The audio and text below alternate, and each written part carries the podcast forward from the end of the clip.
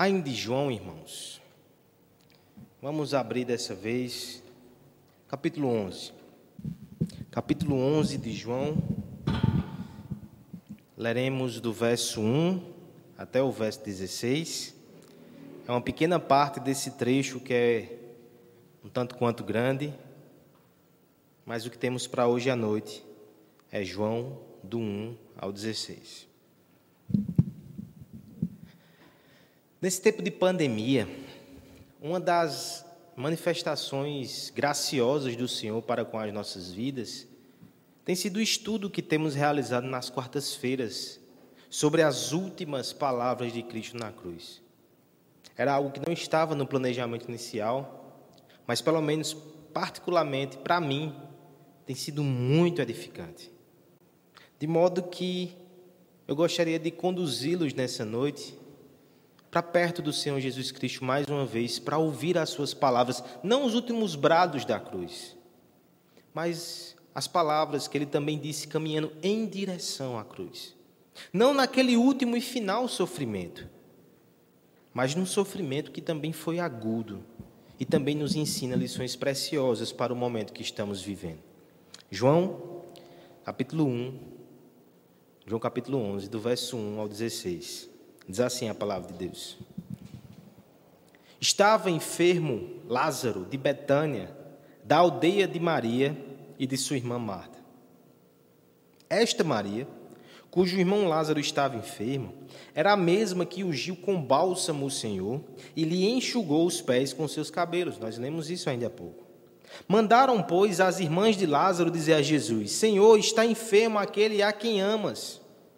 Ao receber a notícia, Disse Jesus: Esta enfermidade não é para a morte, e sim para a glória de Deus, a fim de que o Filho de Deus seja por ela glorificado. Ora, amava Jesus a Marta e a sua irmã e a Lázaro. Quando, pois, soube que Lázaro estava doente, ainda se demorou dois dias no lugar onde estava. Depois disse aos seus discípulos: Vamos outra vez para a Judéia. Disseram-lhe os discípulos: Mestre, ainda agora os judeus procuravam apedrejar-te e voltas para lá? Respondeu Jesus: Não são doze as horas do dia? Se alguém andar de dia, não tropeça, porque vê a luz deste mundo, mas se alguém andar de noite, tropeça, porque nele não há luz. Isto lhe dizia e depois lhe acrescentou: Nosso amigo Lázaro adormeceu, mas vou para despertá-lo. Disseram-lhe, pois, os discípulos: Senhor, se dorme, estarás salvo. Jesus, porém, falara com respeito à morte de Lázaro, mas supunham que tivessem falado do repouso do sono. Então Jesus lhe disse claramente: Lázaro morreu. E por vossa causa me alegro de que não lá estivesse, de que lá não estivesse, para que possais crer, mas vamos ter com ele. Então Tomé, chamado Dídimo, disse aos condiscípulos: vamos também nós para morrermos com Ele. Vamos orar pedir nossa Senhor iluminação para entender a Sua palavra. Curve sua cabeça onde você está. Pai amado, Pai bendito, te pedimos, Senhor, que nessa noite o Senhor seja gracioso, misericordioso e para a tua glória e para a nossa alegria, fala aos nossos corações, que a verdade da palavra possa ser exaltada a fim de que teu povo veja, compreenda e te adore e seja por ela transformado, Pai. Em nome de Jesus. Amém.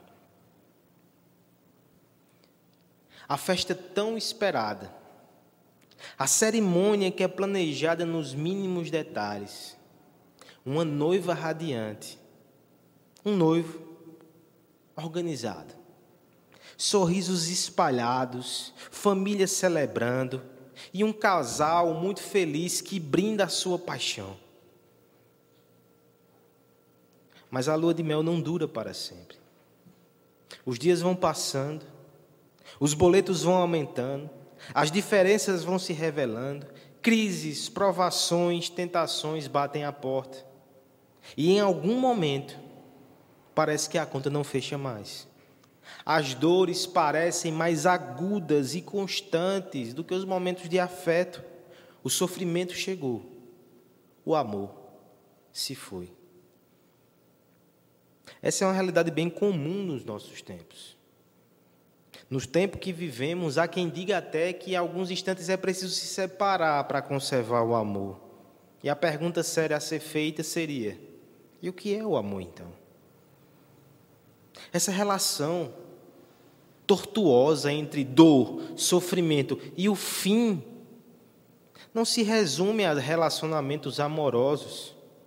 Quantos projetos promissores, quantas empresas inovadoras, quantos ministérios cristãos animadores, de repente, perderam a força, ficaram ao largo no caminho, quando as ondas da adversidade moveram-se de forma intensa em suas direções. O mesmo sofrimento que pode produzir perseverança e profundidade, muitas, muitas vezes, infelizmente, produz ruptura e descontinuidade. E aquele que conhece suficientemente o seu coração deveria considerar com temor a seguinte questão: E quanto a mim? E quanto a mim? Será que eu estou pronto para suportar a dor? Será que eu serei resiliente no dia mau? Quão firme será o meu propósito quando os fundamentos forem abalados? Poderei eu persistir e perseverar quando o sofrimento chegar? O sofrimento chegou. Nós iremos perseverar ou iremos parar? Antes que você sofra com essa questão, Deixa eu explicar o meu propósito nessa noite. Eu quero trazer uma mensagem de esperança. Eu não quero colocar dúvida no seu coração, eu quero colocar certeza. Eu quero te dizer com todas as palavras: você não vai ficar pelo meio do caminho. O sofrimento não vai por fim à sua relação com Deus. O sofrimento não irá nos parar. Veja Jesus Cristo aqui seguindo na direção dos propósitos de Deus.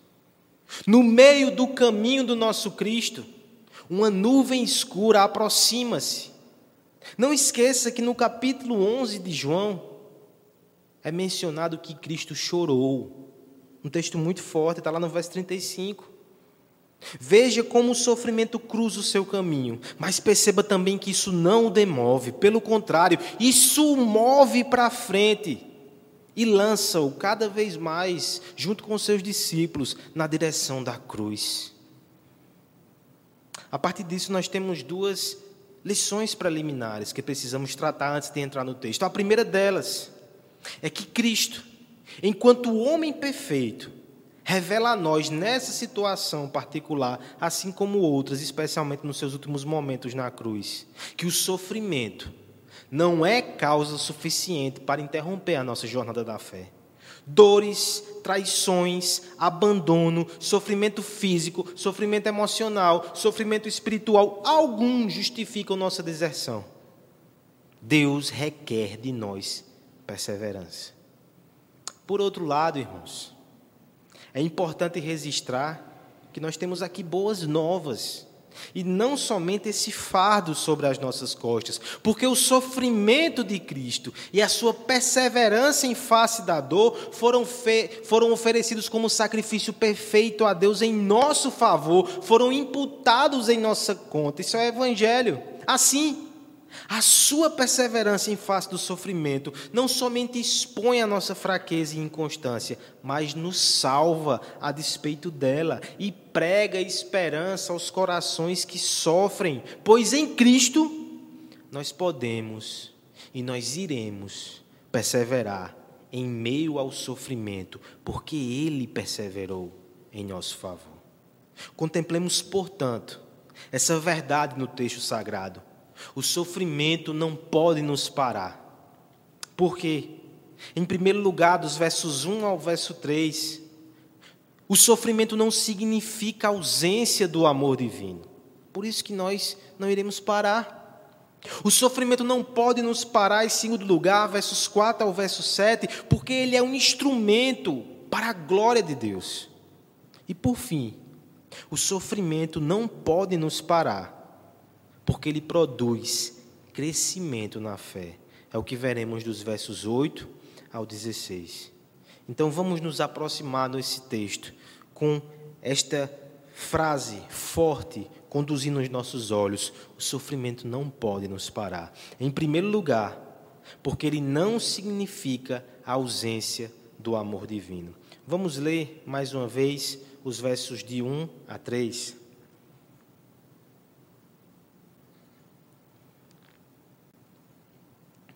Estava enfermo Lázaro de Betânia, da aldeia de Maria e de sua irmã Marta. Esta Maria, cujo irmão Lázaro estava enfermo, era a mesma que ungiu com bálsamo o Senhor e lhe enxugou os pés com seus cabelos. Mandaram, pois, as irmãs de Lázaro dizer a Jesus: Senhor, está enfermo a quem amas.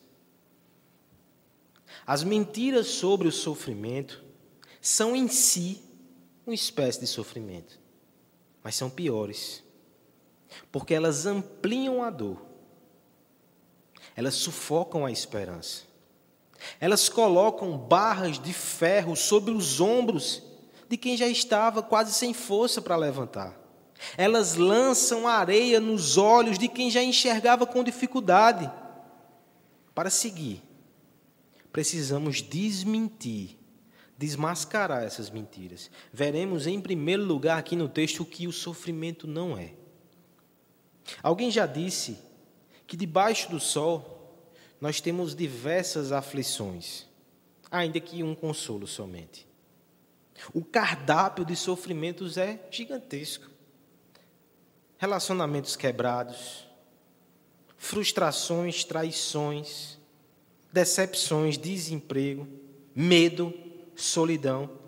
E o texto nos coloca diante de uma dessas várias aflições que é a enfermidade. E não só isso, também coloca sua consequência última, que é a morte de Lázaro. A enfermidade, ela é bem significativa para nós aqui. Por quê? Nos momentos de dor, talvez o nosso primeiro recurso, o primeiro mecanismo é buscar as razões para o infortúnio. Muitas vezes nós olhamos para os outros ou às vezes olhamos para nós mesmos e tentamos descobrir por que aquilo está acontecendo. Com a enfermidade, há uma questão séria aqui. Olhar para os outros e olhar para nós nem sempre vai nos dar as respostas. Talvez então olhemos para Deus e nos perguntamos: por que, Senhor? E aqui está uma dessas armadilhas que a mentira pode colocar em nosso caminho. Porque o nosso coração pode ser tentado a dizer: será que o Senhor virou contra mim os canhões da sua soberania?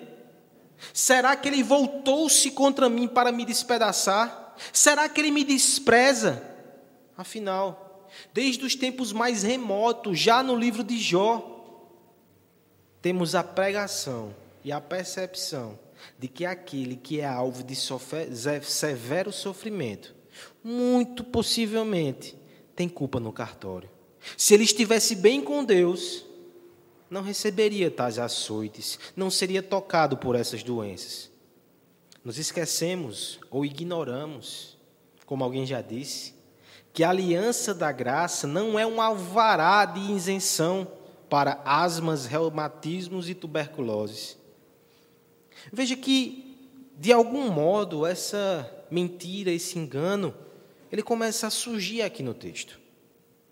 Nos primeiros versos, nós somos informados que Lázaro estava enfermo e as suas irmãs, que tinham um vínculo com Jesus, mandam a seguinte mensagem, verso 3: Aquele a quem amas está doente. Na primeira leitura, irmãos, nós só conseguimos enxergar aqui pessoas que confiam em Jesus Cristo e que rogam a Ele intervenção. No entanto, por exemplo, o verso 21, lá na frente, vai nos mostrar qual era a intenção desse pedido, numa camada mais profunda. Uma das irmãs vai dizer: Se estiveras aqui, não teria morrido meu irmão. Ou seja, se o amavas, teria vindo. Se tu o amasse, teria intervido teria o livrado. Se não o fez, se permitiu que ele sofresse, se não assistiu na sua dor, se não curou sua enfermidade, logo, tu não o amas. É interessante que na boca de um crente, de um cristão verdadeiro, como são essas irmãs, as palavras são suavizadas, porque tendem a ser interpretadas, ainda que no meio da luta, de uma forma graciosa, respeitosa. Mas veja que os ímpios têm a mesma mentira no seu coração e as palavras são reverberadas em tons diferentes. Versos 36 e 37, lá na frente, narra assim: que os judeus disseram: Veja como ele o amava. Ele abriu os olhos do cego, não poderia ter impedido que esse homem morresse. Todos estão enredados pelo mesmo engano. Que engano é esse, irmãos? Porque talvez possa ser o seu. Aqueles a quem Cristo ama não devem sofrer, não devem ser acometidos de enfermidade, não devem padecer diante das dores, não devem ser alvo de frustrações. Mas, por favor, atente para o versículo 5 comigo. E eu espero que ele seja suficiente para desfazer toda essa ilusão do seu coração. Porque se no verso 3 as irmãs dizem: Senhor, aqueles a quem ama está enfermo, poderia ser uma percepção meramente delas. Na verdade, elas se enganaram. Jesus não amava. Mas veja que Cristo confirma no verso 5: Ora, amava Jesus a Marta, a sua irmã e a Lázaro. Sim, não é incompatível o amor de Cristo com o sofrimento na vida de alguém. Para ilustrar essa verdade, eu faço referência a um sermão de Charles Spurgeon com um título desafiador. O título do sermão é o seguinte: Mistério. A tristeza dos santos a Jesus apraz. E ele vai narrar como essa ideia de amar e permitir o sofrimento, apesar de desafiadora, ela é percebida em outras relações de amor e de afeto que nós temos. Ele vai ilustrar exatamente o caso de uma mãe e de um filho. Que ilustração propícia para o Dia das Mães. Ele coloca da seguinte forma: Se você quiser estragar a personalidade do seu filho, não deixe que ele passe por pequenas, necessárias e superáveis dificuldades. Quando ele ainda é pequeno, carregue em seus braços. Quando jovem, continue a embalá-lo. E quando adulto, permaneça agindo como se fosse a sua babá. Você terá, assim, o maior sucesso na produção de um tolo completo. Se quiser impedir que ele seja útil ao mundo, proteja-o de qualquer tipo de dificuldade. Não permite que, não permita que enfrente qualquer luta, por menor que seja. Seque o suor da sua delicada testa e lhe diga: querido filho, você jamais deveria passar por uma tarefa tão árdua. Tenha dó dele. Quando por haver errado precisar ser corrigido, supra todos os seus desejos, evite todos os desapontamentos, impeça todos os problemas e você, sem dúvida, o ensinará a ser uma péssima pessoa e ele irá partir o seu coração. De forma dura, perceba o que este homem está ilustrando. A mãe que ama o seu filho, ela deve permitir que ele sofra em algumas circunstâncias para o seu bem e o seu aperfeiçoamento. O problema talvez esteja então no nosso conceito de amor. Mas o conceito de amor de Deus é mais puro, mais santo e mais sábio do que o nosso. O amor de Deus não é essa afeição cheia de mimos, é um amor aperfeiçoador. O sofrimento não pode nos parar, irmãos, porque ele não significa ausência do amor divino, pelo contrário. Lembre do texto que nós lemos na liturgia, lá em Provérbios: não despreze a disciplina do Senhor, pois ele disciplina quem ama, assim como faz o pai que deseja o bem do seu filho. O desafio para nós não é perceber o amor de Deus nas dádivas recebidas, isso é natural e instintivo. Até ímpios podem fazer isso. O desafio para nós é encontrar o afeto mesmo quando os benefícios são suprimidos, os desejos são negados e as dores são permitidas. Isso indica a maturidade de quem aprendeu que as cores escuras também têm o seu uso no belo quadro que o Pai está pintando. O zelo divino não furtará o seu dever. Ele esculpirá a imagem do seu filho naqueles a quem adotou com amor eterno. Não se preocupe. Suas costas são largas o suficiente para suportar as dúvidas, queixas e lamentações que serão atiradas contra ele quando os golpes forem sentidos. Mas o amor verdadeiro ele é forte ao ponto de suportar a incompreensão. Ele nos deixa sofrer quando o nosso bem demandar isso. Numa linguagem mais simples, para você que nos ouve, criança, talvez o momento que o seu pai e sua mãe mais te ame, não seja aquele momento que ela diz sim, vai, faz, mas o momento que ela diz não. Sabe por quê? Porque quando ela diz não, é incômodo. O sim faz com que você vá embora feliz, o não te deixa aperreando aos pés dela. Mas o teu pai, a tua mãe te ama e diz não. Porque eles não estão querendo se livrar de um incômodo. Eles estão querendo trabalhar na tua vida e no teu coração. Talvez essa seja a maior demonstração de amor, quando diz não. Da mesma forma age o nosso Pai Celestial porque nos ama, muitas vezes Ele permite o sofrimento e a privação. Eu quero fortalecer o coração daqueles que têm sofrido e que têm enfrentado adversidades nesse tempo.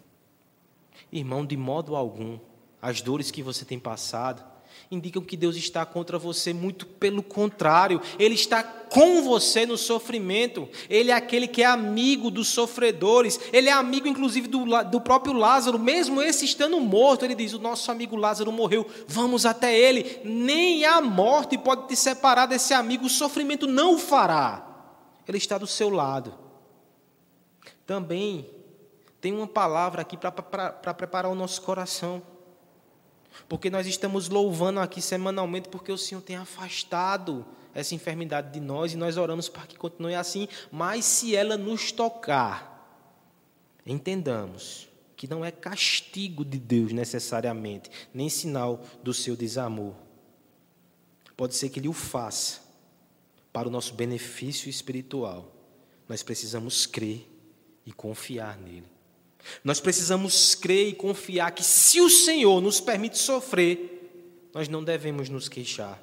Ele faz isso porque certamente é a coisa mais bondosa naquela situação.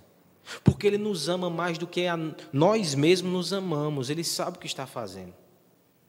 Amigo que nos ouve, por favor, considere a hipótese de que todo sofrimento ao seu redor e na sua família é porque Deus te ama tanto, está usando isso para trazer você para perto dele. Alguns costumam dizer assim, não é? Se nós não se nós não viermos a Deus pelo amor, nós iremos pela dor. Sempre é amor, mesmo quando é através da dor. Considere isso.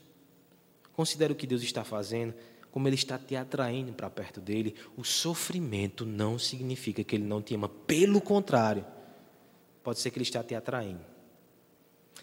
Não vamos parar, irmãos. Em primeiro lugar, porque o sofrimento não significa que Ele não nos ama, andemos confiando no nosso Senhor. Mas também não vamos parar, porque o sofrimento é um instrumento para a glória de Deus. Versos 4 e verso 7. Leiamos mais uma vez. Ao receber a notícia, disse Jesus: Essa enfermidade não é para a morte, e sim para a glória de Deus, a fim de que o Filho de Deus seja por ela glorificado. Ora, amava Jesus a Marta, a sua irmã e a Lázaro. Quando, pois, soube que Lázaro estava doente, ainda se demorou por dois dias no lugar onde estava. Depois disse aos discípulos: Vamos outra vez para a Judéia. O sofrimento é uma barreira interposta entre nós e os nossos alvos.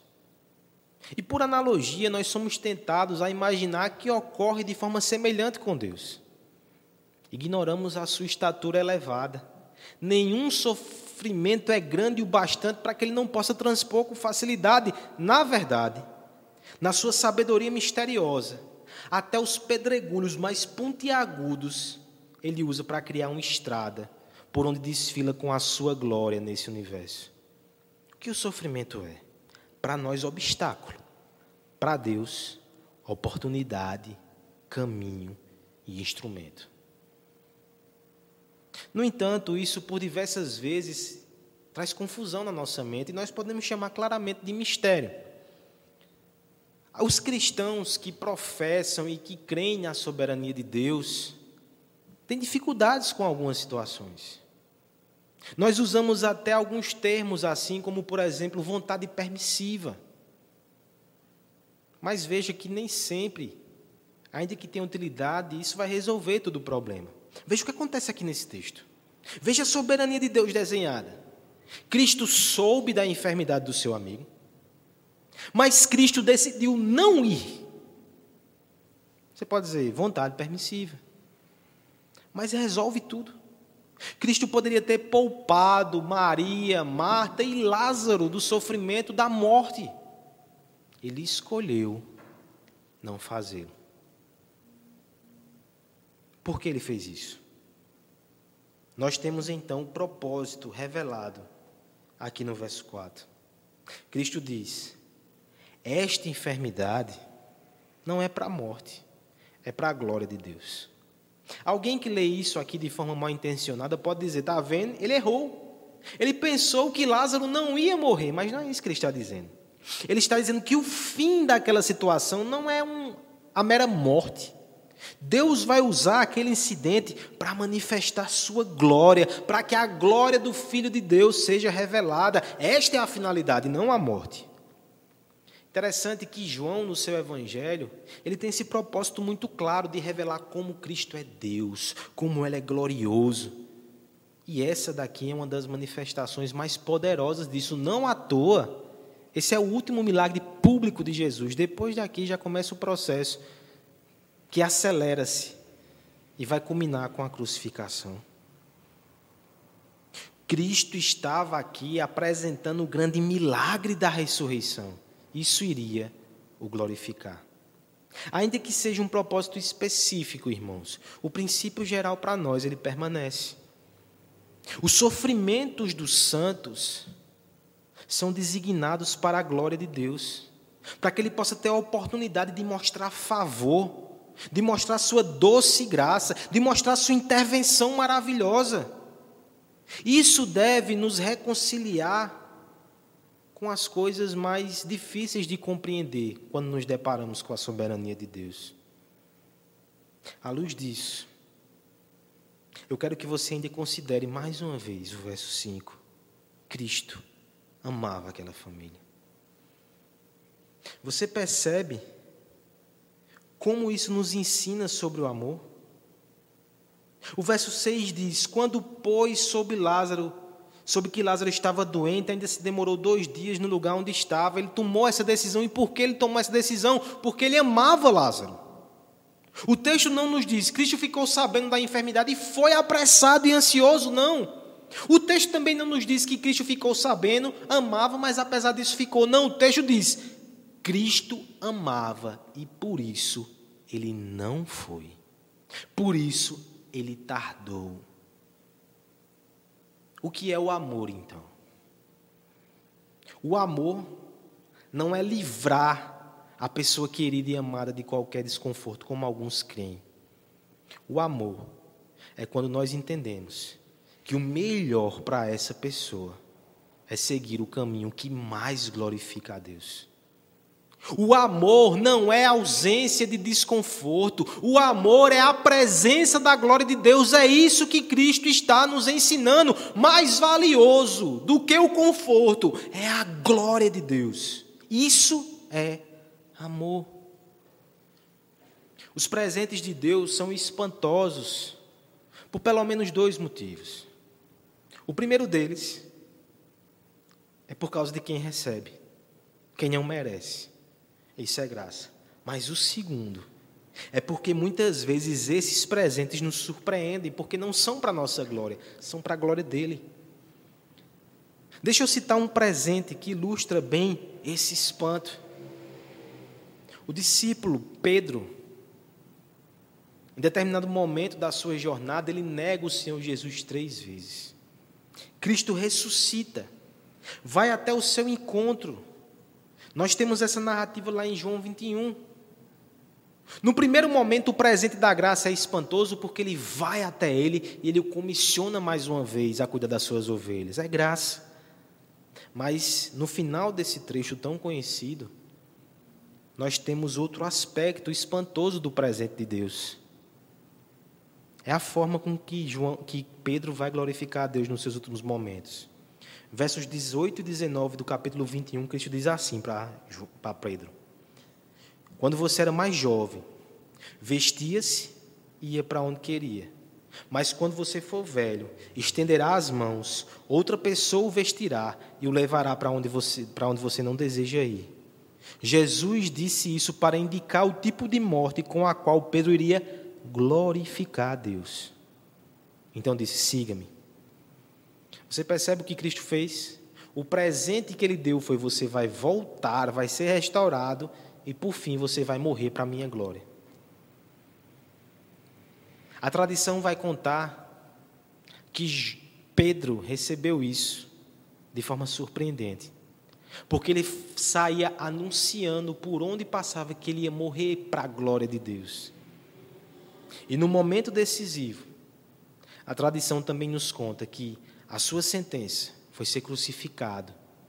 E ele pediu para que fosse crucificado de cabeça para baixo, porque não era digno de morrer como seu Jesus foi.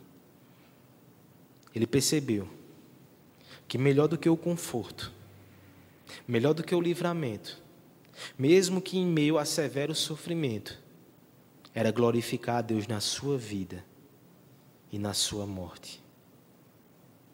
Que lição preciosa, irmãos. O sofrimento não pode nos parar, porque ele não frustra os desígnios de Deus. Na verdade, ele é instrumento de Deus para a sua glória. Qual a vantagem haveria em desfilar por esse mundo isento de aflições, carregando em nossas bolsas tesouros dessa terra, mas no fim perceber que tudo que acumulamos é pó, todas as nossas realizações são vaidades, são vazias e nulas diante do dia eterno? O Senhor não está separando esse fim tão decepcionante para os filhos da redenção. Nós somos o povo que derrama lágrimas, mas que sabe que Cristo as usa como sementeira do futuro glorioso que Ele tem preparado para nós. Nossos tesouros não podem perecer, nossos projetos não são futilidade, porque nós vivemos para a glória dele e caminhamos para a eternidade com ele. Mesmo as aflições fazem parte desse lindo roteiro. Deveríamos interpretar os nossos sofrimentos por essa ótica. Crianças, uma coisa é quando seu pai esquece o seu aniversário. Outra coisa é quando ele parece esquecer, porque no fim do dia ele prepara uma festa linda para você. Assim também acontece conosco, com o nosso Pai Celestial. Às vezes ele parece esquecer, às vezes parece que ele só tem separado dor e tribulações para nós, mas é porque ele está preparando algo muito maior e muito mais glorioso. Nós precisamos avaliar nossa vida sobre esse aspecto. Irmão, pare de se frustrar e de reclamar e de viver com o coração pesado por causa das feridas que você tem, por causa das frustrações, por causa das decepções. Todas elas são oportunidades de glorificar a Deus, mostrando que os planos dele são maiores do que o seu, que agradar a ele é melhor do que fazer e satisfazer a sua própria vontade. Irmãos, preparemos o nosso coração. se a doença chegar, se a crise se agravar, que ainda assim Deus seja glorificado em nós. Porque no fim, importa mais a sua glória do que o nosso bem-estar. Nós não vivemos para nós mesmos. Irmão, amigo que nos ouve, se Deus fez a tua vida parar, e desfez todos os teus planos e paralisou tudo nesse momento e te colocou aí sentado no sofá para ouvir uma pregação evangélica que você não ouvia antes, é porque ele tem um plano muito mais grandioso. Ele está te convidando para viver para a glória dele e não para a sua. O sofrimento não pode nos parar. Ele é instrumento para a glória de Deus. Por fim, o sofrimento não pode nos parar porque ele não representa a ausência do amor divino, porque ele é instrumento para a glória de Deus e porque ele produz crescimento na fé. Essa é a verdade nos versos 8 aos versos 16. E como o trecho é longo, nós não iremos ler. O sofrimento é uma semente. Acabamos de usar essa figura. Mas, como tal, ela pode ser lançada na estrada e pode padecer infrutífera diante de um sol escaldante mas também ela pode ser plantada em solo fértil. Ela pode ser regada pelas mãos cuidadosas do jardineiro onisciente, e assim ela vai florescer no devido tempo e vai produzir frutos maravilhosos.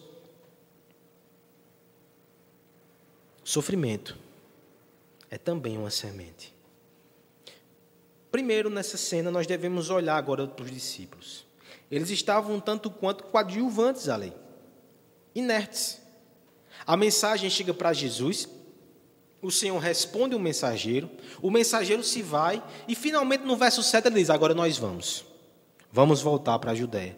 Como é que os discípulos responderam a isso? O verso 8 diz: Disseram-lhe os discípulos, mestre, ainda há pouco os judeus procuravam apedrejar-te, vamos voltar para lá. No final do capítulo 10, Jesus Cristo, lá em Jerusalém, ele tem mais um daqueles momentos de confronto com os fariseus. E ele atesta que ele e o Pai é um, somos um, eu e o Pai. Os judeus se enfurecem, dizem que ele está blasfemando e pegam em pedras para o apedrejar. Quase que Cristo morre ali. Mas o Senhor livra, porque ainda não era a hora. Eles atravessam o Rio Jordão e vão para a direção da Judéia, como se se afastando daquela cena. Mas agora, eles precisam ir até Lázaro, que fica bem perto de Jerusalém. Eles precisavam voltar. E os discípulos não entendem. Jesus, o que é que você está fazendo? A gente vai voltar para aquele lugar tão perigoso. Cristo trata com eles, a partir do verso 9. E fala de uma forma um tanto quanto enigmática, dizendo assim: Não são 12 horas do dia? Se alguém andar no dia, não tropeça, porque vê a luz desse mundo. Mas se alguém andar na noite, tropeça, porque nele não há luz. O que é que Cristo está dizendo aqui? Usando uma linguagem metafórica, ele está dizendo: Eu estou andando na luz com vocês. Nós estamos seguindo a vontade de Deus, estamos seguros. Os homens que andam nas trevas, Deus nos manda ir para lá e nós vamos. Eles ainda não compreendem, especialmente porque no verso 11 Cristo usa uma espécie de eufemismo e diz: Nosso amigo Lázaro adormeceu e eu vou lá despertá-lo. Os discípulos dizem: se ele só dormiu, ele está seguro.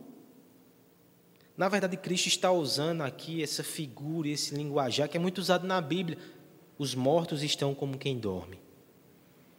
Essa é uma linguagem que, de algum modo, exprime a ideia de que aquele que dormiu no Senhor ele está descansando. Não é que a sua mente está sem atividade, isso é uma heresia chamada de sono da alma, mas é que o crente ele está descansando.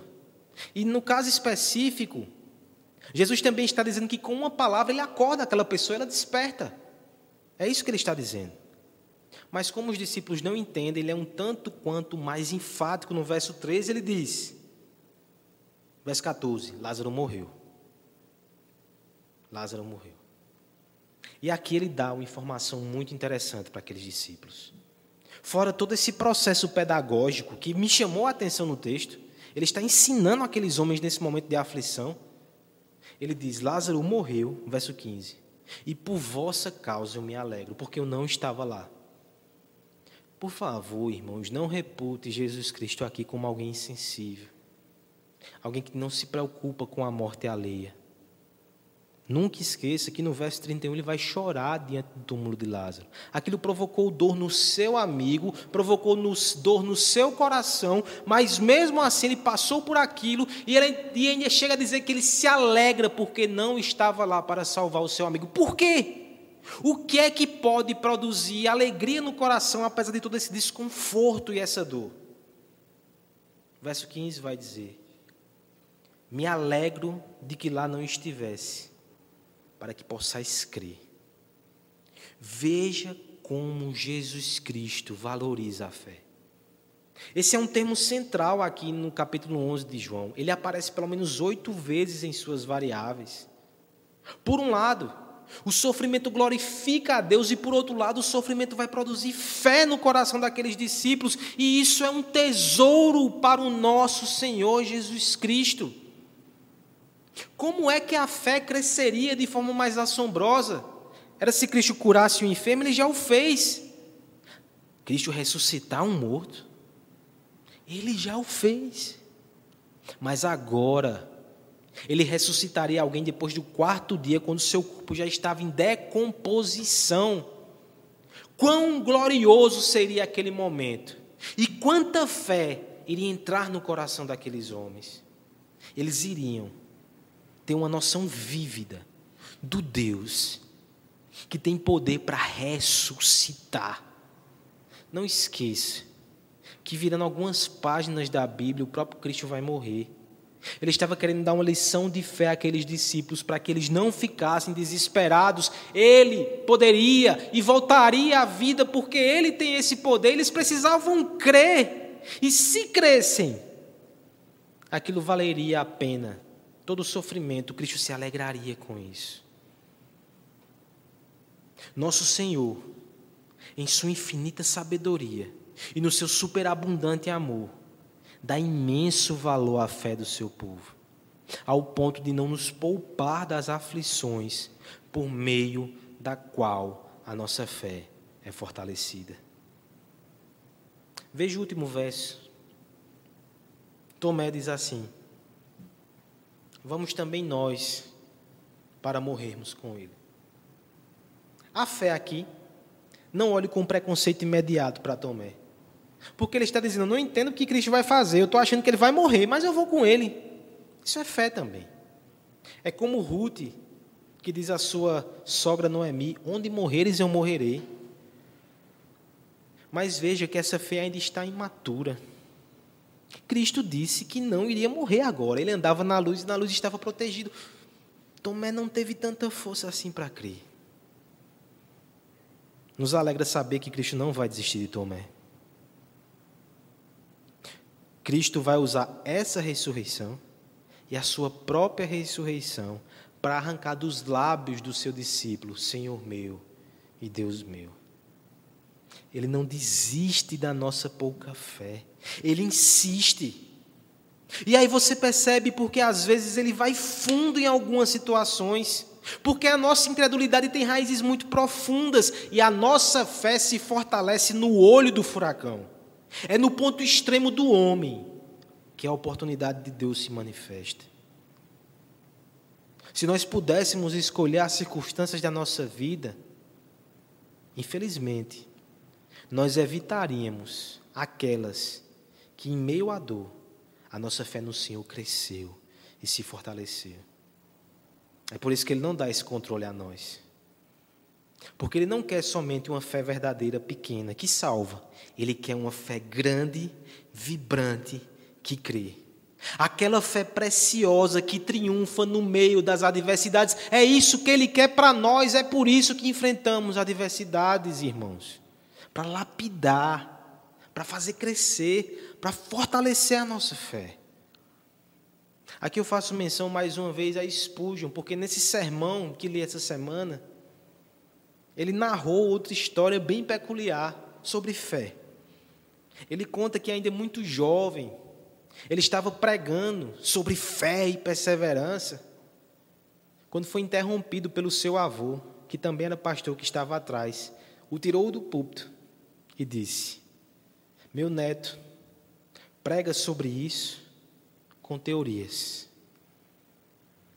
Mas eu vou lhes falar nessa noite com a palavra e com a experiência própria de quem já passou por grandes águas e viu a obra do Senhor com seus próprios olhos. Que ousadia! Mas Spurgeon diz que guardou aquilo no coração. Porque aquele homem tinha uma fé que fora lapidada nas aflições. E por isso ele poderia abençoar aquelas pessoas de uma forma que Spurgeon ainda não poderia naquele momento.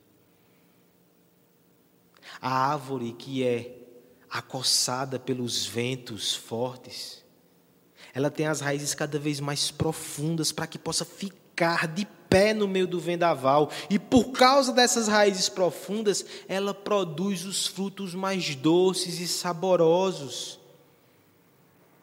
É por isso que a dor e o sofrimento não podem nos parar, porque na verdade, ele pode ser usado por Deus para nos tornar mais firmes na graça de Cristo, para fazer crescer, aumentar e florescer a nossa fé. Revire o baú do seu coração. Percorra as galerias antigas na memória. Em quais lugares vicejou as mais belas flores de fé e de esperança? São as fontes que jorram no deserto e são os frutos colhidos nos lugares mais inóspitos, que têm o doce sabor do milagre e têm a beleza do céu estampada em sua fronte. Quão valiosos são esses frutos. Deus os valoriza e nós deveríamos estimar eles também. O brilho que, o brilho inesperado que irrompe na escuridão é a recompensa graciosa daquele que passou pelo porão da aflição. O Filho de Deus, ele não é somente aquele que transforma algo em vinho. Ele é perito em transformar adversidade em fé, angústia em esperança, murmuração em adoração. Ele faz isso usando a aflição. Criança, o pai que te olha de longe na sua bicicleta, quando tira as rodinhas, e percebe e deixa até você cair no chão. Ele não faz aquilo porque ama as feridas no seu joelho. Ele faz aquilo porque te ama. E ele espera contemplar com os seus olhos o momento que você vai sair na bicicleta, recebendo o vento no seu rosto. Vai se alegrar, vai dar um chau para ele e vai dizer: Pai, eu consegui. Nosso Deus também ele não tem prazer nas nossas feridas, mas ele tem prazer no coração que aprende a crer cada vez mais nele. Aos irmãos mais experimentados, que tal separar alguns momentos nessa noite para agradecer ao Senhor por tuas feridas e como elas fizeram com que você tivesse mais fé? As aflições da última semana te trouxeram para mais perto de Cristo. Elas são preciosas demais. Irmãos mais novos, que talvez se sentiram como expulsam, colocado no canto ali, não se afobe. Não precisa ser irresponsável. Não saia na rua sem máscara para vencer esse vírus com o poder da fé. Isso é responsabilidade que você saiba que Deus vai colocar esses momentos na sua vida. Ele tem aflições maravilhosas separadas para cada um de nós, em cada etapa da nossa caminhada, para nos moldar, nos lapidar, nos fortalecer e nos usar. Só siga, confiando nele. Irmão que se sente fraco, saiba que mesmo oscilando, ele tem feito a tua fé crescer. Porque a fé cresce em solidez, segurança, intensidade, quando ela é exercitada por meio da tribulação. Mesmo quando ela é jogada no chão, quando ela se ergue novamente, ela sobe mais forte. Talvez nessa semana a tua fé foi jogada no chão. Mas perceba o Senhor te levantando mais uma vez. E quando você bate a poeira, você está mais forte, mais pronto e mais firme. Que possamos colher esse doce fruto no meio dessa pandemia. Você que nos ouve, esse caminho confuso que Deus construiu te trouxe até aqui. Está no momento de você tomar um passo de fé. Você vivia na incredulidade, longe de Deus, talvez só com a palavra de Deus na sua boca, por palavras, uma crendice no nome de Deus, superstição. Mas você, pela aflição, parou e está ouvindo agora a pregação do Evangelho. Tenha fé.